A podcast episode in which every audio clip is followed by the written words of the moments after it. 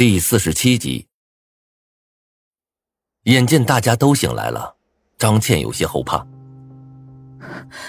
既然游戏已经结束，那我们还是赶紧走吧。众人连连点头，谁都不想在这个鬼地方再待下去了。给白非凡打了电话之后，我们一行人便匆匆的离开。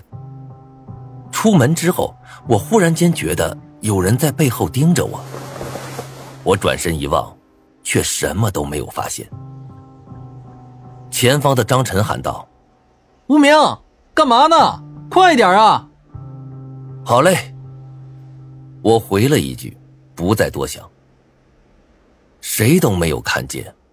就在我们走后不久，倒在地上的那两具尸体竟然缓缓的站了起来，望着我们离去的方向。苍白的脸上勾勒出一个残忍的笑容。不要急，用不了多长时间，我们就会再次见面的。回去的路上，我们竟然还正好在路上看到了之前想逃出去的几位同学，不过，是尸体。此刻，他们身上已经密密麻麻的爬满了蚂蚁。若不是他们身上的衣服我还记得，一时间还真认不出。那些蚂蚁就像我之前见到的那种，个个浑身洁白无瑕，像是米粒一般晶莹剔透。不过，现在大部分的蚂蚁浑身已经被血染红了，嘴里叼着肉粒，有条不紊的往草丛深处走去。看到这一幕，我眼前一黑，紧接着一股酸意就从喉咙处传来。不过好在这些天来，我已经见过足够多的死亡了，所以并没有当场吐出来。其他人的心理素质就没有这么强了，有几个女生还当场晕了过去。一阵骚乱后，大家还是稳定下来，纷纷避开了尸体，朝着前方走去。我在临走前拿出手机拍了两张照片，准备回去发个帖子，将所有的事情都曝光出来。等我们出了村子之后，已经是正午十二点。一出村，我就看见白非凡正靠在他那辆大客车上抽着烟。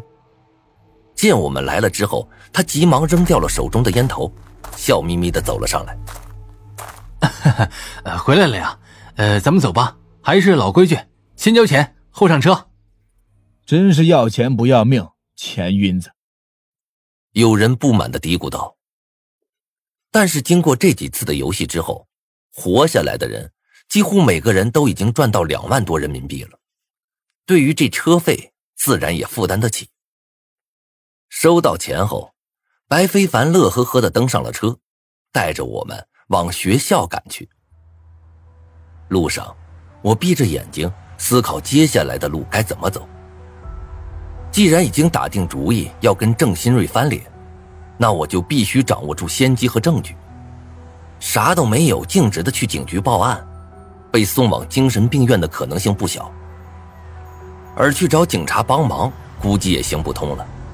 关小敏就是一个最好的例子。那么现在该怎么办呢？想了想。我决定还是得想办法，先弄明白林凡嘴中那个上吊老师到底是不是郑新瑞。如果是的话，那么接下来就好办了，直接将证据往网上一摆，发到各个主流媒体上，再请点水军把热度炒起来。接下来自然会有人替我们出面的。只要把这件事闹大，传出去，那么想必上面也会重视起来吧。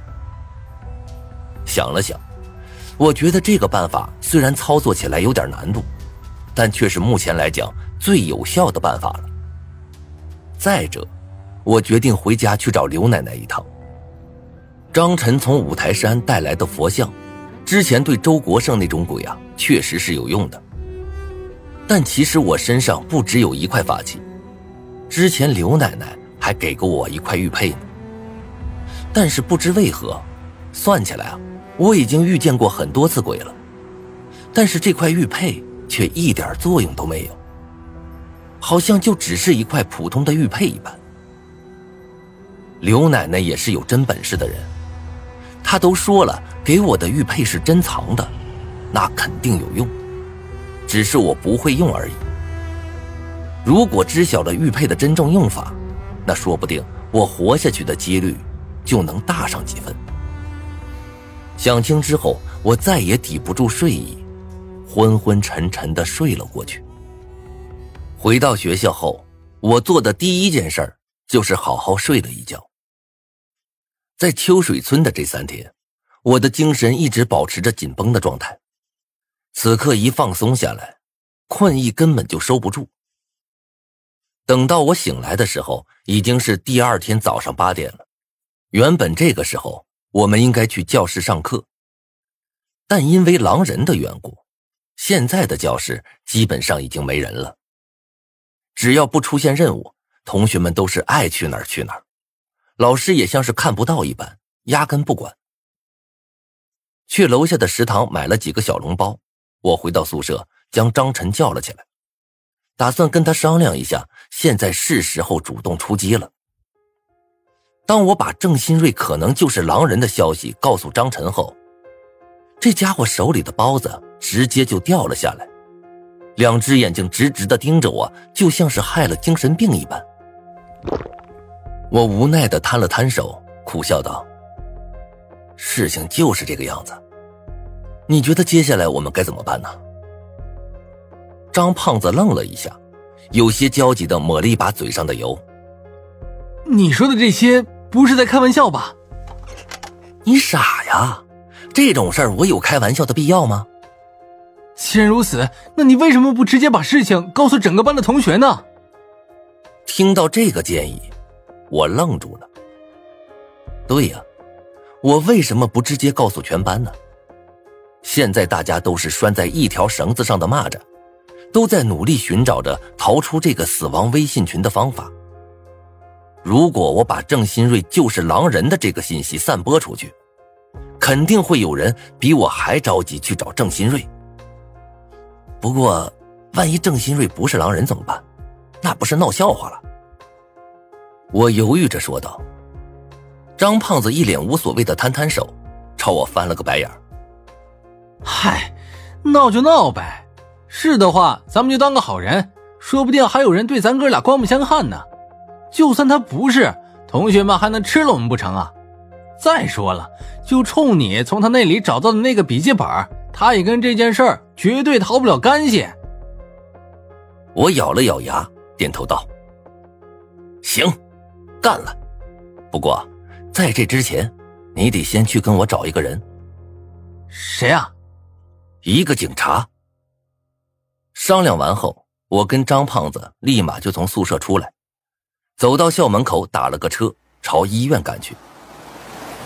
当初我离开医院的时候，林东告诉我，关小敏脑袋被撞得不轻，得有三四天才能醒来。算起来啊，恰好就是今天。到了医院之后，我用从旁边的超市买了三百多块钱的营养品和一点水果，然后就跟着张胖子提着东西上了楼。进去之后，我发现关小敏正坐在病床上，拿着手机，神色一片茫然。姐，你醒了？哎，身体怎么样？我有些惊喜的放下手中的水果，走到了关小敏身旁。说起来，要不是我强拉着关小敏帮我，她也不会受伤，所以心中一直对她很愧疚。见她醒来，我也从心底松了一口气。关小敏见到我之后，脸上多了一抹血色，朝我摆了摆手：“来，坐这儿吧。”嗯。我坐到床边的一个小凳子上，关心的问道：“身体好了没？头还疼不疼啊？”关小敏摇了摇头：“好多了，没什么大碍。”无名，你身后的这位是？我指了指张胖子，笑道。这是我哥们儿，我俩一个班的。啊，坐吧，小同学。见关小敏朝他笑了，张胖子有些受宠若惊的挠了挠头。腼腆的坐到我的旁边，一双小眼睛压根不敢直视关小敏，就像是个纯情小处男忽然看到了自己的梦中情人，有些害羞。